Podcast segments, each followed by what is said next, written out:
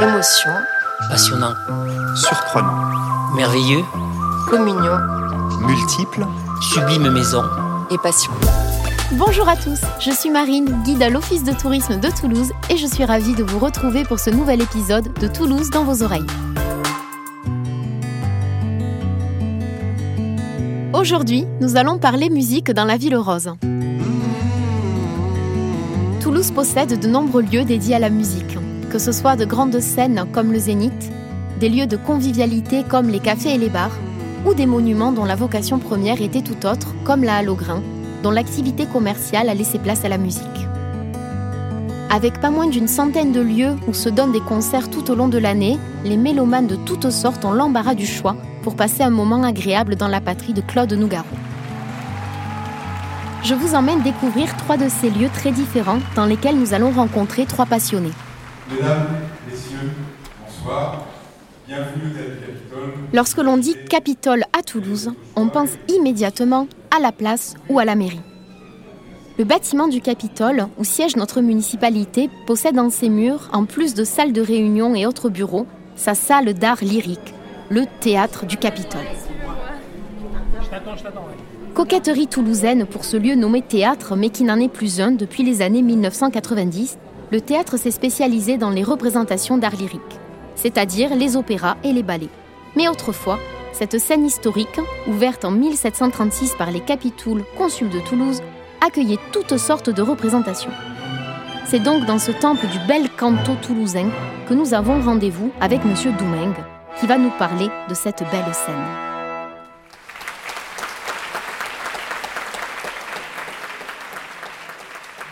Bonjour Monsieur Doumain. Bonjour. Donc euh, merci de nous accueillir ici au Théâtre du Capitole. Parlez-nous un peu de vous, Monsieur Doumain. Oui. Qui êtes-vous? Quel est votre euh, travail au sein du théâtre? Depuis quand euh, Alors, je suis arrivé au Théâtre du Capitole le 1er septembre 1977. Mon père était chef accessoiriste de l'opéra Et c'est aussi votre métier? et c'est mon métier. Donc vous êtes euh, chef métier. accessoiriste Non, je suis pas chef accessoiriste. Ah. Je suis accessoiriste tout court. J'ai une hiérarchie au-dessus de moi.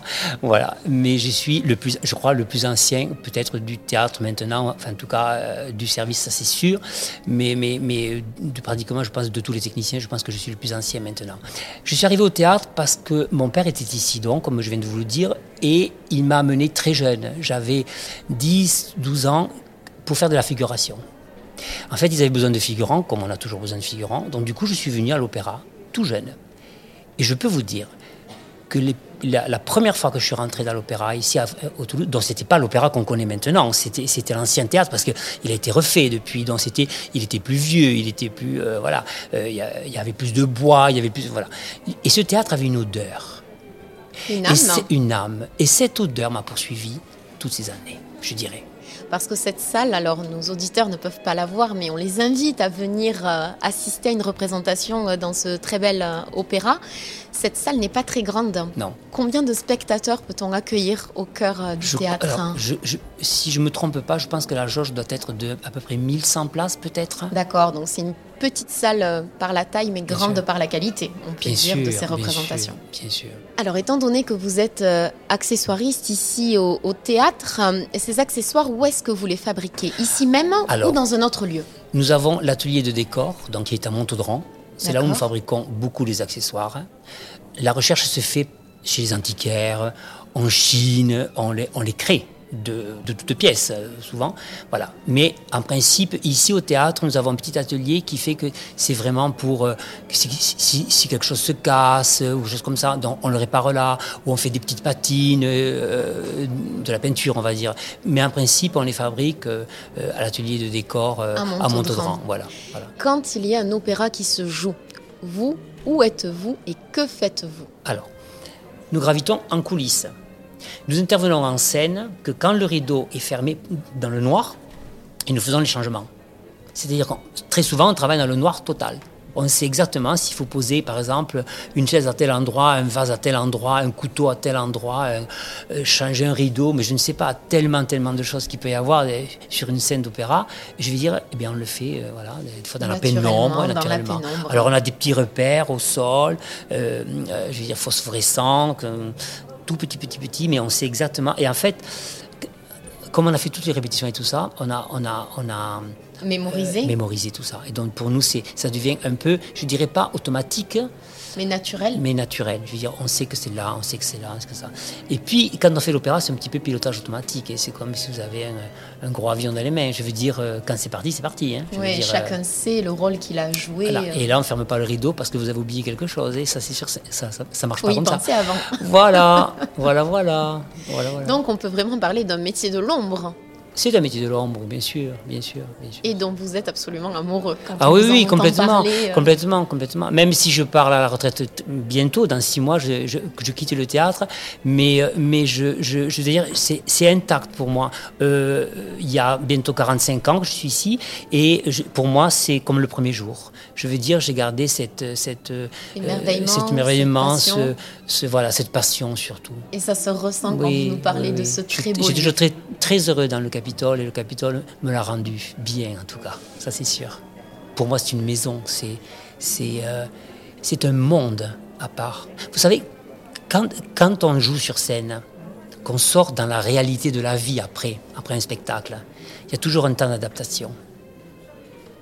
Quand je rentre chez moi, que je prends le métro, tout simplement comme tout le monde, mais des fois je suis moi, et puis je pense beaucoup de, personnes qui travaillent avec nous au Capitole, enfin qui sont dans cette maison, on est déconnecté de, de, la réelle vie. Et pour moi, je trouve que c'est très bien. Merci beaucoup, Monsieur Doumain. Merci à vous de m'avoir entendu en tout cas et de m'avoir pris ce temps de, de m'écouter.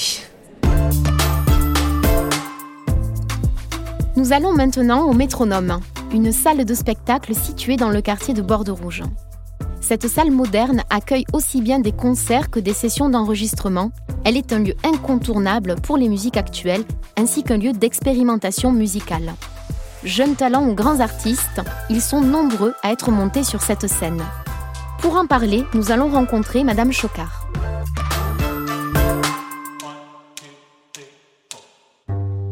Bonjour Madame Chocard. Bonjour. Donc nous vous retrouvons ici dans une salle de concert un peu particulière, c'est le Métronome.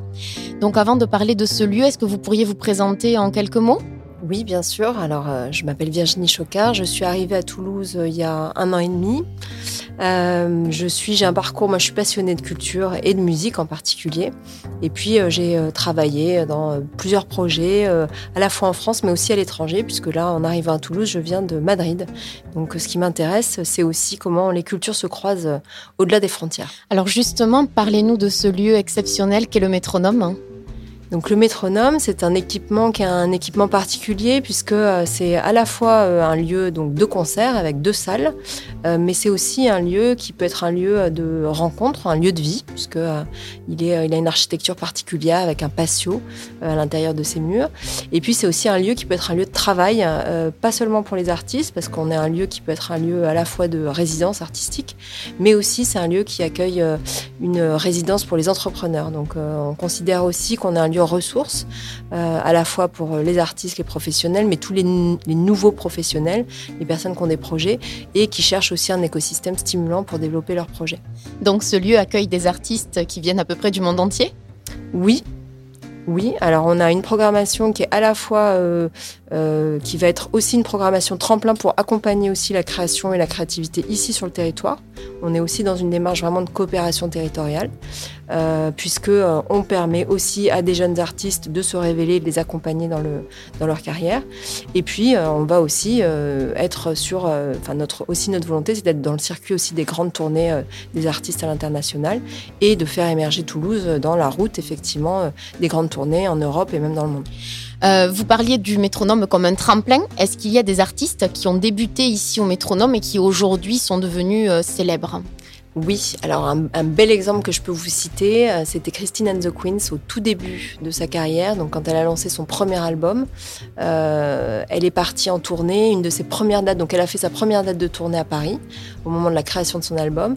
Et ensuite, je pense que sa deuxième ou troisième date de tournée, c'était ici à Toulouse au Métronome. Et euh, Christine and the Queens, elle est devenue l'artiste qu'on connaît, elle a complètement explosé à la suite de cette tournée et elle est partie, voilà, c'est une artiste qui est aujourd'hui, voilà, qui, qui tient vraiment, en tout cas, la, tête au niveau des artistes français, même à l'étranger. Voilà. Donc vous disiez que le métronome n'est pas uniquement un lieu de, spectacle, mais que c'est aussi un lieu de vie qui est divisé en plusieurs espaces. Est-ce que vous pourriez nous en dire un peu plus?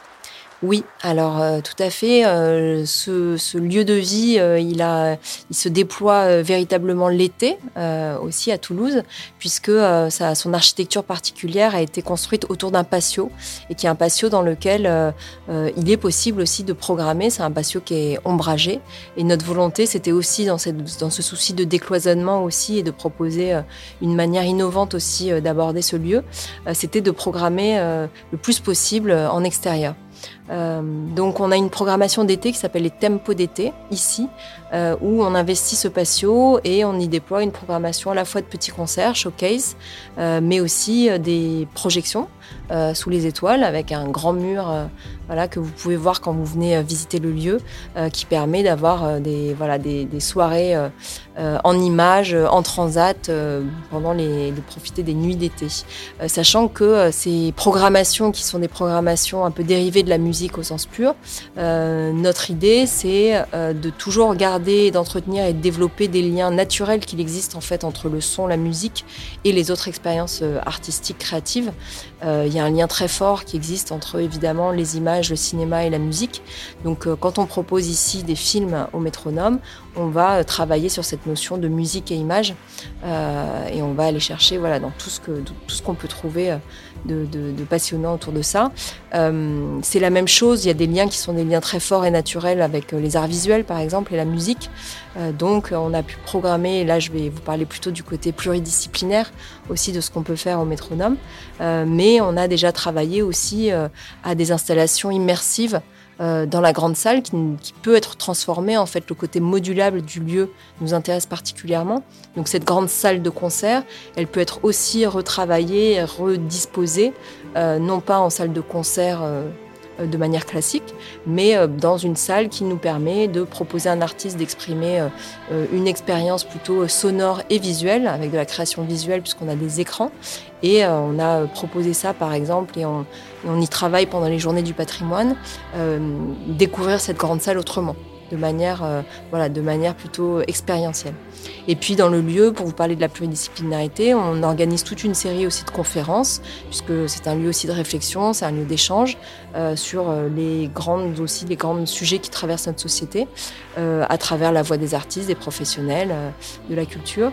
Et puis la danse aussi, puisque les liens aussi naturels entre disciplines, c'est la danse avec la musique.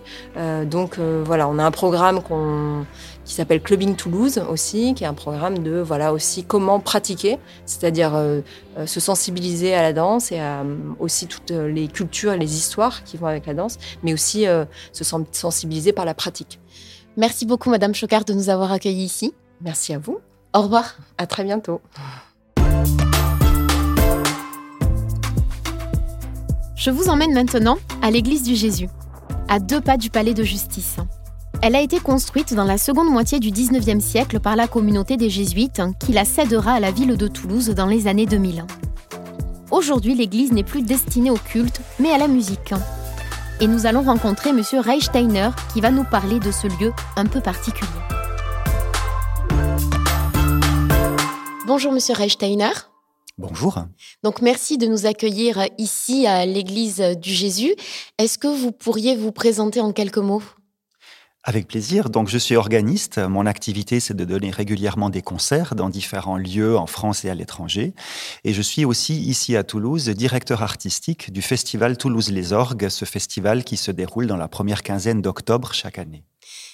Alors pourquoi ce festival euh, Les Orgues est ici à Toulouse? Est-ce qu'on a beaucoup d'orgues? Est-ce qu'ils sont intéressants? Est-ce qu'ils sont très différents les uns des autres? Exactement, tout ça à la fois, puisque la, qualité de Toulouse en matière de patrimoine d'orgue, c'est d'avoir, je dis toujours, la quantité et la qualité. Donc nous avons intramuros plus de 30 orgues sur la commune de Toulouse. Et parmi ces 30 orgues, certains sont des instruments mondialement connus, comme celui de la basilique Saint-Cernin, et d'autres qui ont également une valeur patrimoniale très très grande. On pourrait citer la dorade, on pourrait citer la dalbade, et également une grande variété d'instruments. Donc beaucoup d'instruments qui datent du 19e siècle, donc qui servent la musique du 19e siècle, mais aussi d'autres instruments qui sont plus construits pour faire sonner la musique baroque par exemple, ou également la musique du XXe siècle. Donc là, une belle diversité de styles. Alors on se trouve ici au sein de, l'église du Jésus, qui est un lieu absolument superbe, donc qui n'est plus ouvert en tant que lieu de culte, mais qui est dédié à la musique. Est-ce que l'orgue de cette église est particulier? C'est également un instrument classé monument historique.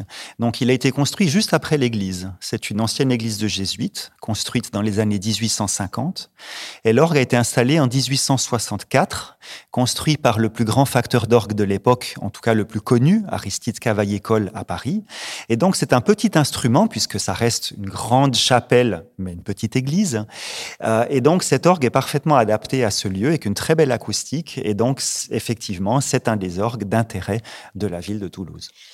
Vous nous avez dit donc que vous êtes euh, organiste. Est-ce que c'est euh, quelque chose qui vous a toujours, on va dire, plu ou est-ce que c'est venu petit à petit cette passion pour cet instrument qui est assez singulier et original comparé à du piano, de la guitare ou de la basse? Alors c'est vrai que chaque organiste a une, une, histoire particulière dans ce fameux moment de rencontre avec l'orgue. On parle souvent de rencontre. Hein. La plupart de mes collègues ont comme ça une histoire où on peut presque dire qu'ils sont frappés par une ambiance, un lieu, un orgue. Alors moi ça s'est fait de façon très classique. Mes, parents allaient à la messe régulièrement et donc je suis rentré en contact avec l'orgue par le, le, le, service religieux comme, comme beaucoup d'autres. Et puis après je, je faisais du piano à l'époque, donc quand j'avais 7-8 ans. Et, l'orgue m'a intéressé parce que, en fait, je sais pas trop. Ça s'est fait tout seul à un moment où les choses sont plus instinctives que réflexives. Si vous deviez choisir à Toulouse un orgue sur lequel vous aimez particulièrement jouer, où est-ce qu'il se trouverait? Alors même si je suis un peu omnivore et donc euh, mon grand plaisir c'est de changer d'instrument, j'ai quand même une grande tendresse pour l'orgue de la Dalbade qui a été construit par une dynastie de facteurs d'orgue toulousains, donc la dynastie des Puget, trois générations de facteurs d'orgue entre à peu près 1850 et 1940. Et cet orgue est particulièrement impressionnant, il a beaucoup de caractéristiques et de qualités que je ne vais pas énumérer en détail, mais c'est un instrument euh, que j'ai vu sortir des mains des restaurateurs dans les années 2010, euh, je crois, euh, et j'ai été absolument frappé par la beauté et la qualité de ce travail, donc c'est un hommage aussi au Puget, qui étaient vraiment des très grands facteurs. Alors, ils sont moins connus aujourd'hui que Cavaillé-Coll, qui est un peu devenu l'espèce de Stradivarius de l'orgue, comme un, nom de référence, comme Steinway pour le piano. Mais moi, en tant que professionnel de l'orgue, je dis, attention, les Puget étaient largement aussi bons. Euh, ils avaient d'autres approches. Ils étaient en fait paradoxalement plus modernes que Cavaillé-Coll. Ils avaient été les premiers à mettre de l'électricité dans l'orgue dans les années 1880. Donc, euh, ils étaient en fait très innovants, mais comme vous le savez, quelquefois l'innovation, c'est aussi prendre des risques avec des choses qui marchent et des choses qui marchent moins bien. Mais vraiment, j'aimerais souligner à quel point Toulouse est riche d'un grand patrimoine d'orgue de Puget, et vraiment Puget, c'était une, une qualité très très importante. Cette église du Jésus aujourd'hui, c'est une salle de concert hein, qui accueille donc ces concerts d'orgue. Combien de personnes peuvent venir assister à une représentation? Donc l'église du Jésus peut accueillir 290 personnes, c'est la jauge officielle. C'est un lieu qui effectivement a une acoustique plutôt favorable à l'orgue, même si, comme je l'ai dit, il y a également des programmes de musique baroque et également des concerts avec des programmes de musique actuelle qui se sont donnés ici, également des enregistrements qui se sont faits au, Jésus avec des groupes de musique actuelle. L'acoustique est assez généreuse, donc il faut pas non plus avoir un son qui sature trop parce que la réverbération amplifie le volume sonore, mais euh, c'est une une acoustique classique d'une église avec euh, voilà un certain temps de diffusion du son et un, certain retour du son. Mais, euh, mais cet orgue a effectivement une une grande homogénéité par rapport au lieu. Il y a vraiment une, vraie symbiose entre l'orgue, le son et le lieu. Et, je suis toujours surpris de voir que tout le monde y est sensible, autant moi comme organiste que quelqu'un qui vient de la scène électro et qui est là et qui tire les jeux et qui dit waouh mais le son est super qualitatif, que quelqu'un qui n'est pas du tout musicien et qui écoute l'orgue à la tribune et qui tout simplement est, pris par ce qu'il entend euh, au premier degré. Merci beaucoup, Monsieur Reichsteiner. Vous en prie.